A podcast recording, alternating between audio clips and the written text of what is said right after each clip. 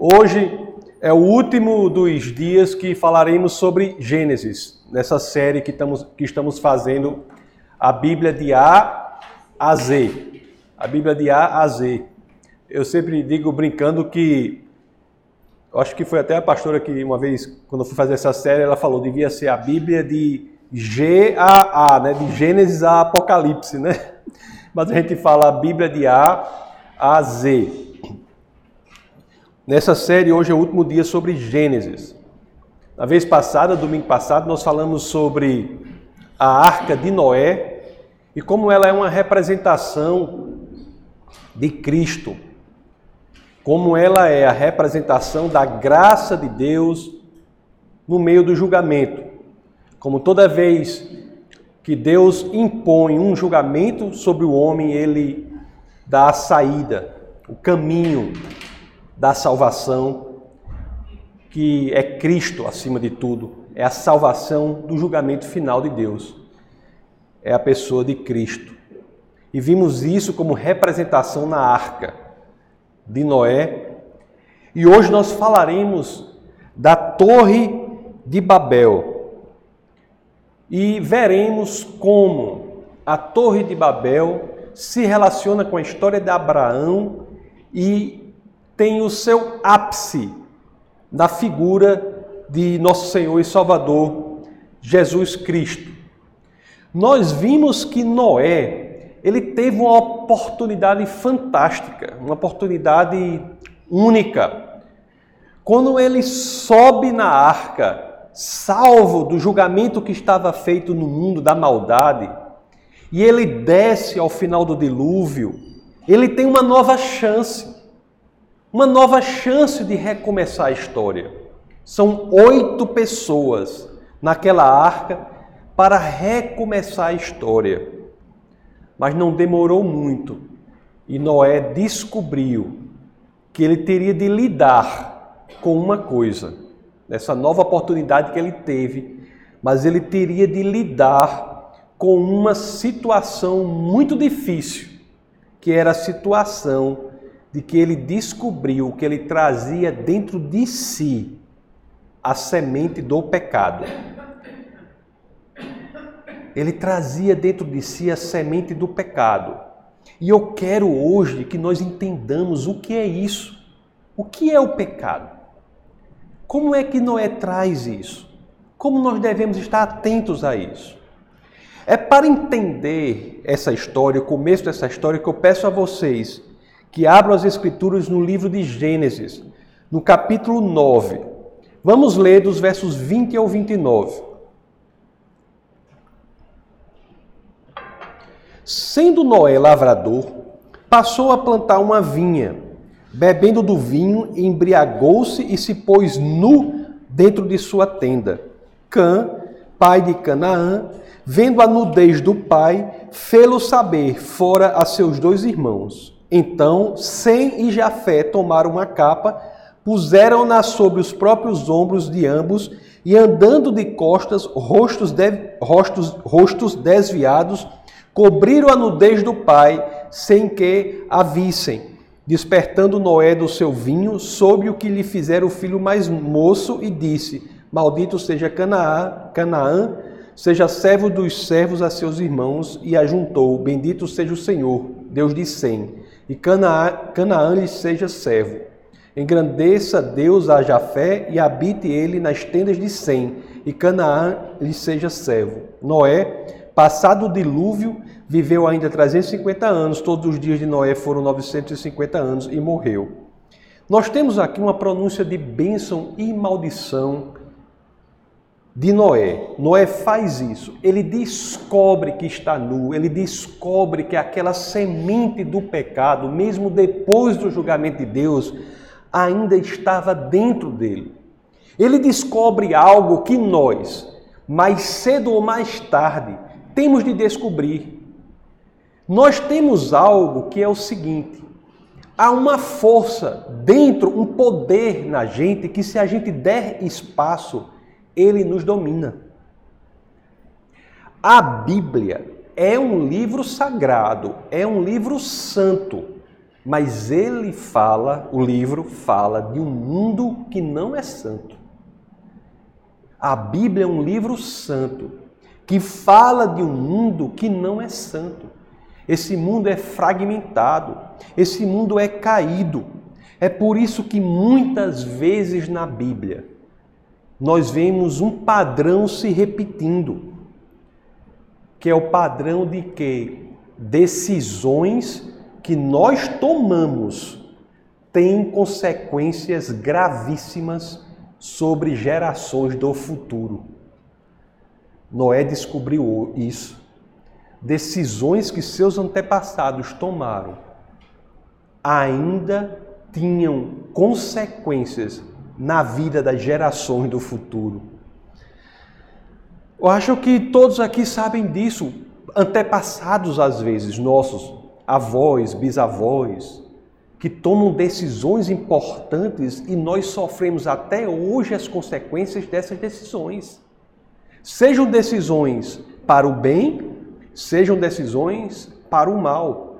Uma certeza da qual nós não podemos escapar que se repete em todo momento da Bíblia é que decisões nossas afetarão as gerações futuras. O pecado da qual, do qual a Bíblia tanto fala, é uma força, como eu, conforme eu falei, que está em nós, que nós temos que ter cuidado com ela. É quase que como as ervas no jardim aqui, nós sabemos aí a turma como ela se dedica para tirar essas ervas. O tempo todo, os matinhos que nascem ali ao redor da grama. Tira aqueles matinhos, na próxima semana tem que tirar de novo. Tira novamente e aparece de novo e tem que tirar de novo. Até que chega um momento que diz, até o Apso estava falando comigo, chega um momento que ele diz assim, a gente tem que fazer, colocar um plástico colocar uma canaleta, alguma coisa assim, colocar pedra por cima, tomar uma decisão radical para que isso não nasça. O pecado é assim. Quando nós não tomamos decisões radicais contra a possibilidade de crescimento do pecado, ele nos domina. É isso que a Bíblia está dizendo. Lá em João capítulo 8, verso 34, Jesus diz assim, replicou-lhes Jesus, João 8, Verso 34 diz: Em verdade, verdade vos digo: todo que comete pecado é escravo do pecado. O pecado não tem um poder apenas destrutivo imediato, mas tem um poder de gerar um hábito de destruição na pessoa e pior, tem efeitos nas gerações vindouras. Não nos enganemos, meus queridos, isso tem de ser pregado, essa é a mensagem importante das Escrituras. Quando nós pecamos, quando nós escolhemos pecar, nós entramos em batalhas profundas na nossa alma. Quando nós escolhemos deliberadamente fugir da direção do Senhor, a consequência disso não é que Deus se torna menos Deus, não é que Deus se torna menos poderoso, não é que Deus é afetado, ele se entristece, sim, quando nós escolhemos não segui-lo, mas ele não se torna menos poderoso. A consequência do nosso pecado é que nós entramos deliberadamente em uma batalha em nossa alma que muitas vezes pode durar décadas. Essa é a mensagem. O mundo diz: não, é apenas uma pequena mentira. É apenas uma aventura, apenas uma palavrinha que você diz. E a Bíblia diz para você: cuidado, uma pequena mentira pode colocar você numa rede de enganos. Uma pequena aventura pode destruir a sua família. Uma pequena palavra que você diga inadequada você diga fora do que deve ser dito, pode colocar você em uma vida de blasfêmia. Meus queridos, se nós não tivermos cuidado, nós podemos está vendendo a nossa própria alma para a escravidão da nossa, de nós mesmos. Nós estamos nos vendendo para a escravidão da nossa alma. Nós nos tornamos escravos na nossa alma. E quando a Bíblia fala sobre pecado, é apenas um cuidado conosco. O entendimento errado do pecado é como se fosse assim: você não pode pecar porque o pecado vai, Deus não gosta. Na realidade, o pecado é um direcionamento para que nós possamos viver o máximo que a vida pode oferecer.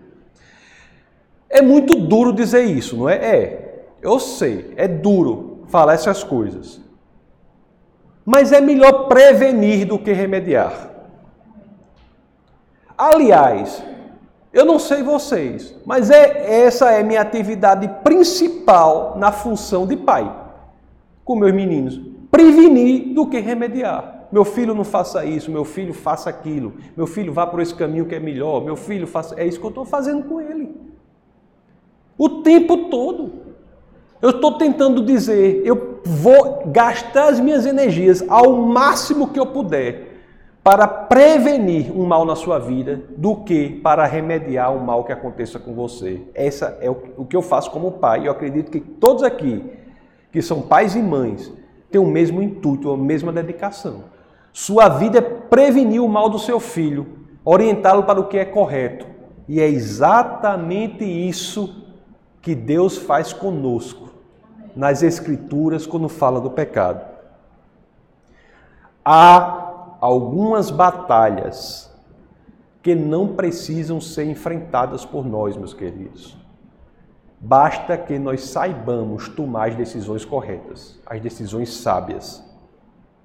Ou conforme eu vi uma passagem que eu achei belíssima e uma ideia profunda, que é aquela, né? Que nós não devemos plantar sementes, nós não devemos plantar as sementes de cujas árvores nós tentaremos a todo custo nos livrar anos depois, quando elas já terão se tornado uma floresta.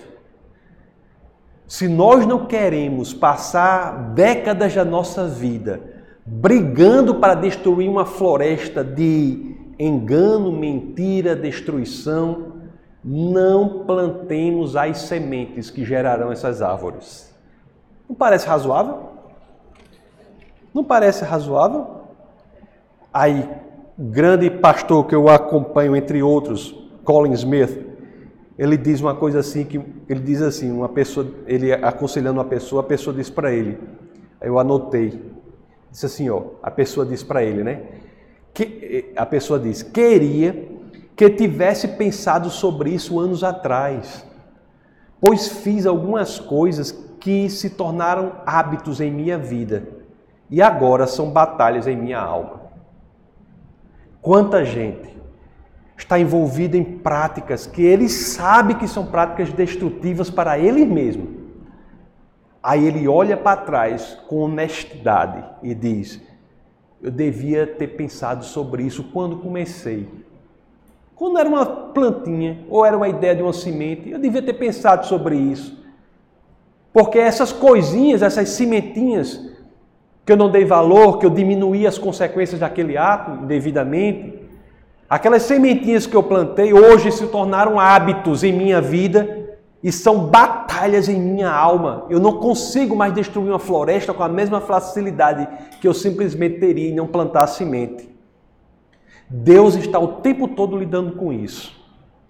O tempo todo apto, aberto, querendo nos ajudar. Se há florestas em sua vida que você quer destruir, não está perdida a situação. Deus está apto a nos ajudar a fazer isso. Mas se há sementes que você está pensando em plantar, seja sábio. Você não precisa lutar todas as batalhas, porque o Senhor, além de estar conosco para, para tentar remediar o erro que fazemos, Ele principalmente ou também está conosco para nos dar a sabedoria para que nós não entremos em batalhas que não precisam ser lutadas. É isso. Sempre houve pessoas que achava o contrário. Eu não preciso de Deus, eu, pela minha própria força, posso tomar conta da minha vida, posso enfrentar os meus problemas, Deus é desnecessário. E era exatamente esta postura de enaltecer o homem e não a Deus, de o homem dizer: Eu sou o Senhor da minha própria vida e eu resolvo meus problemas, que estava acontecendo lá na Torre de Babel. Por isso que eu peço a vocês que, por favor, abram as Escrituras no livro de Gênesis, capítulo 11, verso 4.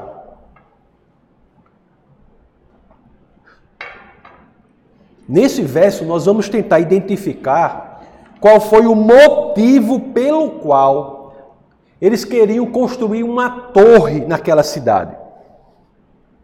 Olha o que diz o verso 11, o, o verso 4 do capítulo 11 do livro de Gênesis. Disseram: Vinde, edifiquemos para nós uma cidade. Guarde bem isso, viu? Edifi os homens dizendo: Edifiquemos para nós uma cidade e uma torre, cujo tope chegue até aos céus, e tornemos-nos célebre o nosso nome, para que não sejamos espalhados por toda a terra. O problema aqui era o propósito. Qual era o coração desses homens? tornarem-se a si próprios célebres, tornarem os seus nomes célebres. Esse era o grande problema. Era colocar a glória do homem nas alturas, não a glória de Deus. Olhe só o que diante disso faz o Senhor. Nos versos que continuam aqui, Gênesis 11, 5. Então desceu o Senhor para ver a cidade e a torre que os filhos dos homens edificavam. E o Senhor disse: Eis que o povo é um, e todos têm a mesma linguagem. Isto é apenas o começo. Agora não haverá restrição para tudo o que intentam fazer. Vinde, desçamos e confundamos ali a sua linguagem, para que um não entenda a linguagem do outro. Destarte, o Senhor os dispersou dali para a superfície da terra e cessaram de edificar a cidade. Chamou-se-lhe por isso o nome de Babel, porque ali confundiu o Senhor a linguagem de toda a terra, e dali o Senhor os dispersou por toda a superfície da terra.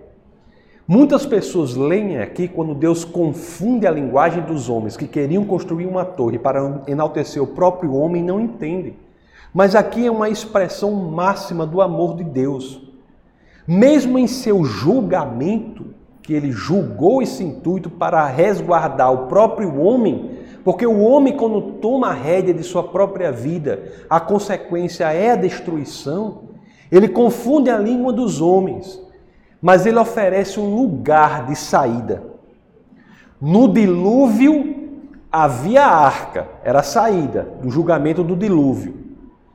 Na expulsão do jardim, quando foi antes do dilúvio com Adão e Eva, houve a promessa de um libertador. E aqui na Torre de Babel, onde está a expressão da graça de Deus?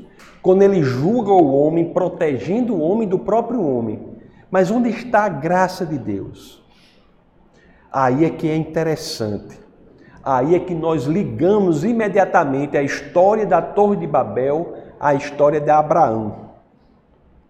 Quando nós vamos ler lá sobre os filhos de Noé, depois, se você quiser ver depois, você pode ir lá, é Gênesis capítulo 10, verso 1. Primeiro, os filhos de Noé são Sem, Cam e Jafé. São os filhos de Noé. Ele teve outros filhos depois do dilúvio, mas os filhos dele, que a Bíblia relata, são Sem, Cam e Jafé. Lá no capítulo 11, do 10 até o 32, se você for lá, você vai ler uma genealogia que são os descendentes de um desses filhos de Noé, que é Sem. Lá tem todos os descendentes de Sem. Aí no verso 27 do capítulo 11 é que está o que eu quero falar aqui. Nós vimos que Noé tem esses três filhos. Um desses filhos é Sem. A Bíblia traz no livro de Gênesis, capítulo 11, do versos 10 ao 32, uma genealogia a partir desse filho de Noé. Aí no 27 tem algo que eu quero chamar a atenção aqui, que diz assim, ó: São estas as gerações de Tera. Tera gerou a Abrão, a Naor e Arã, e etc, etc.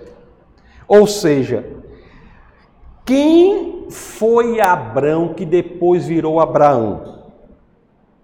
Quem foi Abrão que depois virou Abraão? Aqui é que nós vemos que é pela linhagem de Abraão que Deus dá a saída para aquele julgamento que foi feito na Torre de Babel. Isso é que é impressionante. Eu vou pedir para ler Hebreus. Abram em Hebreus capítulo 11.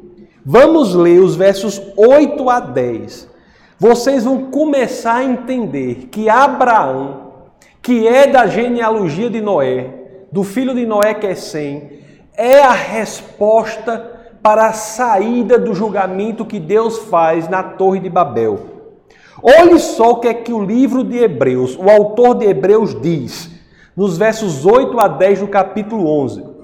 Vamos ver quem foi Abraão, esse descendente, que eu estou dizendo que ele é a resposta aqui ou a indicação da resposta aqui para a saída que Deus nos dá para o julgamento que é feito em Babel. Ele diz assim, ó: Pela fé, Hebreus 11:8. Pela fé, Abraão, quando chamado, obedeceu, a fim de ir para um lugar que devia receber por herança, e partiu sem saber aonde ia.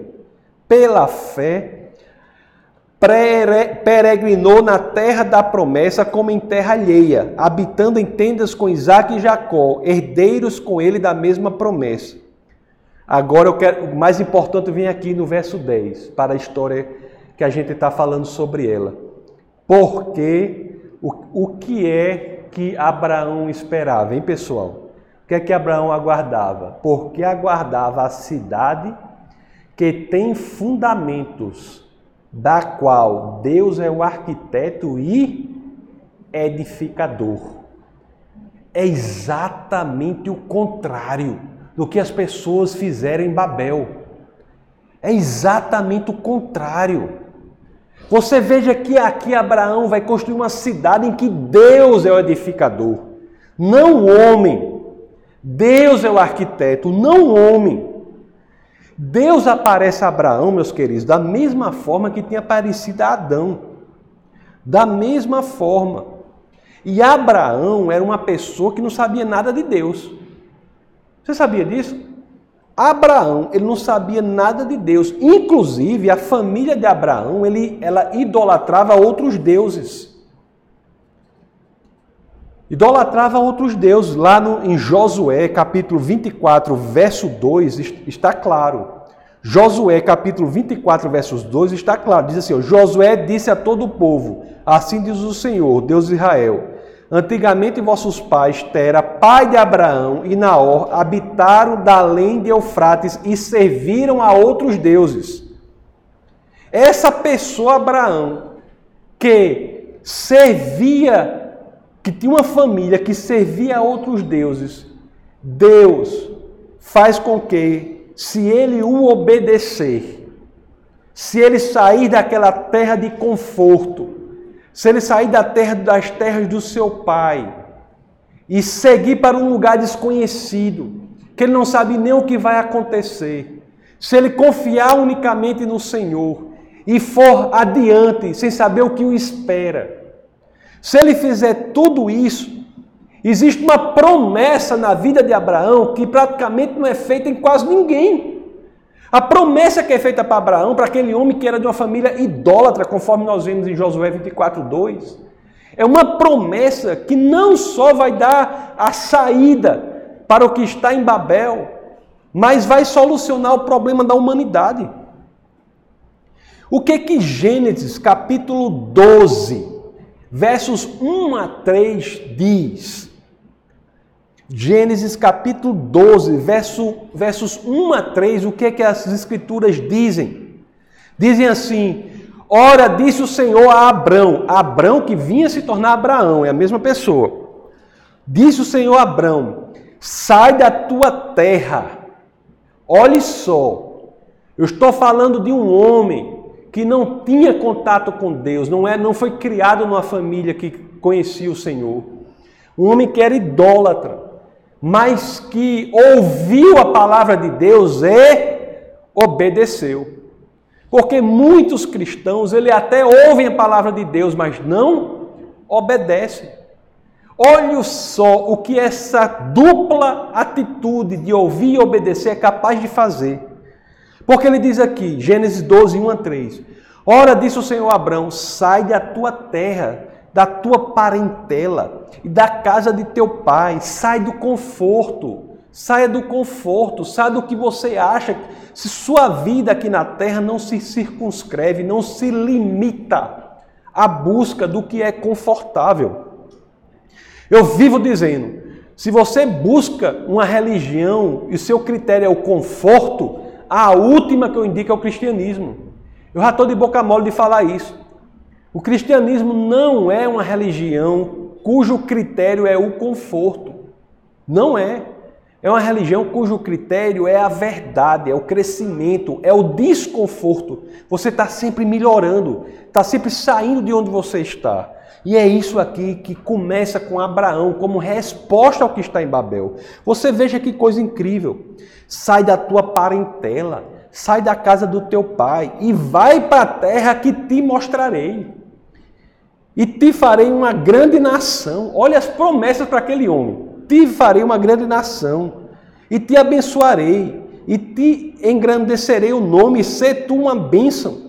Abençoarei os que te abençoarem, e amaldiçoarei os que te amaldiçoarem. Aí vem a grande promessa aqui agora. Em ti serão benditas todas as famílias da terra, todos os grupos linguísticos, todas as culturas, todas as nações. Na linhagem de Abraão, aquele povo cuja língua foi confundida, para que ele não se destruísse na Torre de Babel, tinha aqui uma saída de reunificação, porque todos eles seriam abençoados por alguém que viria na linhagem de Abraão. Pois é, meus queridos, Embora as pessoas tenham sido espalhadas pela terra com línguas diferentes, na linhagem de Abraão estava a esperança. O Antigo Testamento é basicamente uma história desta linhagem. A história do Antigo Testamento é basicamente a história desta linhagem.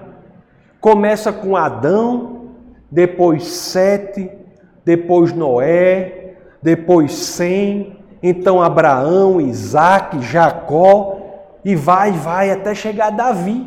O Antigo Testamento é a história de uma família, da família de Abraão. Todos esses que eu falei são da linhagem de Abraão. No Antigo Testamento, você é uma, o Antigo Testamento é a história que começa com Adão e vai até Davi. Aí vem o Novo Testamento, para continuar essa história. O Novo Testamento fala de quê? Do nascimento de um bebê, que é desta mesma linhagem familiar. Esse bebê é chamado Jesus. A mesma linhagem de Abraão. Lá em Mateus, primeiro livro organizado do Novo Testamento, Mateus, Marcos, Lucas e João, primeiro dos evangelhos. Você lê no capítulo 1, verso 21. Você lê lá, ela, que é Maria, né, dará à luz um filho e porás o nome de Jesus, porque ele salvará o seu povo dos pecados deles. Aí eu quero falar outra coisa que é relacionada aqui com a Torre de Babel, que é impressionante. É fantástico. Nós sabemos que Jesus depois segue, nasce, a criança tem um ministério dele, faz, né? É morto, é crucificado, Aí o terceiro dia ressuscita, depois passa um tempo aqui na terra, depois de ressuscitar, vocês sabem disso? Depois que ele ressuscita, ele passa 40 dias na terra. Ele ressuscita, passa 40 dias aqui na terra e vai para o céu. Tá certo? Depois disso aí, nós vemos um milagre que é totalmente conectado a essa história que eu estou contando para vocês. Um milagre que representa a graça de Deus diante do julgamento que é feito na Torre de Babel. Eu falo do dia de Pentecostes. Quando o Espírito de Deus desce e um fenômeno ocorre. As pessoas começam a falar em outras línguas. Em outras línguas. E cada um de cada nação, de cada cultura, de cada família, de cada país, aquelas pessoas que eram consequência do que havia ocorrido na Torre de Babel, cada uma sabia falar uma língua diferente. Naquele evento de Pentecostes, elas ouvem, cada um na sua língua. Olhe só o fechamento da história. Há quem defenda que as pessoas falaram em línguas estrangeiras que não conheciam. A Bíblia não diz isso claramente. O que a Bíblia diz, lá, Atos capítulo 2, verso 8, a Bíblia diz assim: E como ouvimos falar, cada um em sua própria língua materna, eles ouviram as pessoas falar, cada um em sua língua materna. Cada um que ouviu, ouviu na sua língua materna. Ou no capítulo 11, ou, ou, ou no, no, no capítulo 2, verso 11. Tanto judeus como prosélitos, cretenses e arábios, como os ouvimos falar em suas próprias línguas as grandezas de Deus. Foi um milagre na capacidade de entendimento do povo, que ouviu aquelas pessoas falarem nas suas próprias línguas, nas línguas dos que ouviam. É como se uma pessoa falasse uma língua qualquer e eu ouvisse em português. Falasse uma língua estranha e eu ouvisse em português. Foi isso que ocorreu. Mas vocês estão entendendo o significado dessa história aqui, quando nós relacionamos com a Torre de Babel? Em Babel tentou-se elevar o homem às alturas. E para a a própria sobrevivência do homem, o que foi que ocorreu? As línguas foram confundidas e os homens se dispersaram. Em Pentecostes, o que foi que ocorreu? Deus foi elevado às alturas. Deus foi elevado às alturas e Deus falou a todas as nações em suas próprias línguas, para que assim elas pudessem entender e, acima de tudo, para que elas pudessem ser reunidas novamente em um só povo. O povo que havia sido disperso na língua de Babel, em função da língua, que na, na, na Torre de Babel, o povo que havia sido disperso na Torre de Babel em função das línguas, foi aqui em Pentecostes reunido em um só povo, entendendo tudo o que era falado.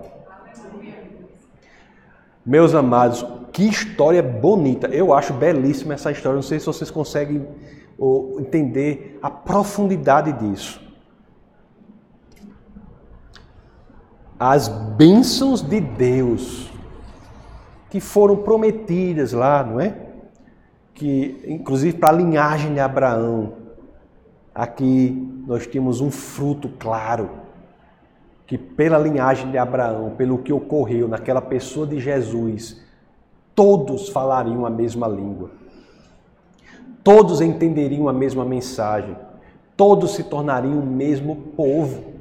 A igreja de Cristo é um só povo. Se você quiser saber como é esse um só povo, essa uma só igreja, se você for para o último livro da Bíblia, que é Apocalipse, de João. Apocalipse de João.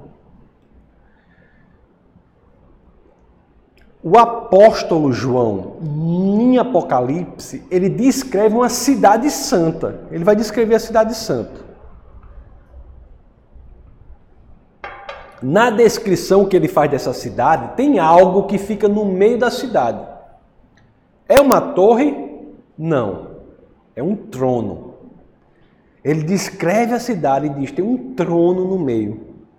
E ele diz: Cristo está sentado no trono. Quem está ao redor desse trono? As escrituras dizem assim, né? Pessoas de cada tribo, de cada nação, cada língua, cada cultura.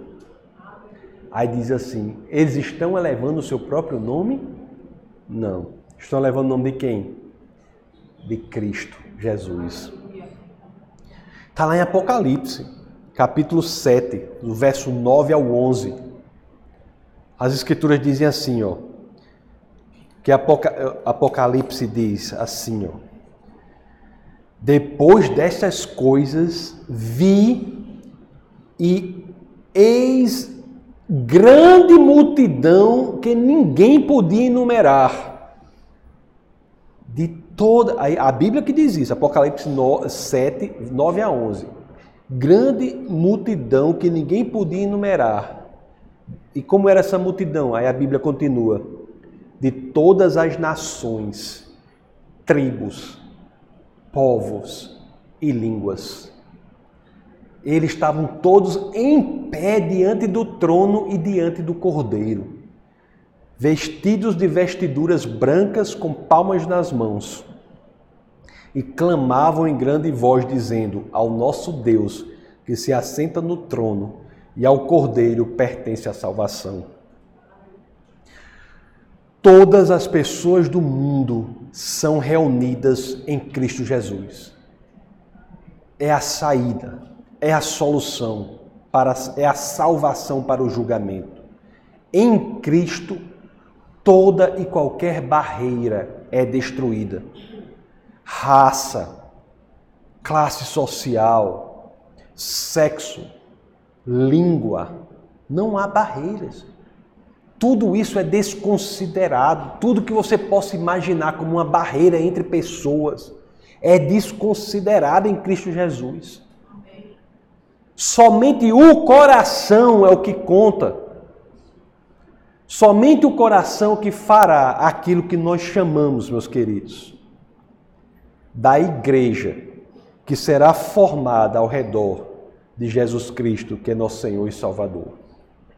Portanto, que nós não possamos jamais exercer um cristianismo sem entender que toda vida que Deus julga, e Ele julgará, terá o julgamento final. Um evangelho que não prega isso não é evangelho. Haverá o julgamento final. Mas Deus, em sua misericórdia, dá a saída. Temos a saída aqui. Como ele fez com o dilúvio, colocou a arca, quando ele fez com a expulsão do jardim, colocou o libertador. Na Torre de Babel, nós temos o contrário, que é o dia de Pentecostes, que representa o preenchimento do que havia sido prometido para Abraão, que pessoas do mundo todo poderiam ser abençoadas por alguém que viria na linhagem dele, que é Jesus Cristo. Da mesma forma, para este julgamento final em que aqueles que querem conviver ao lado do Pai verdadeiramente devem estar em Cristo para serem salvos do julgamento. E aqueles que não querem conviver irão seguir as consequências dos seus próprios atos. Portanto, Pentecostes é o fechamento de um ciclo que começa na Torre de Babel e tem como função principal demonstrar a mensagem principal do Evangelho, que é de que em Cristo viveremos uma vida de eternidade, ao lado, ao lado do regozijo e da alegria eternos que só encontramos no Pai. Amém? Vamos orar.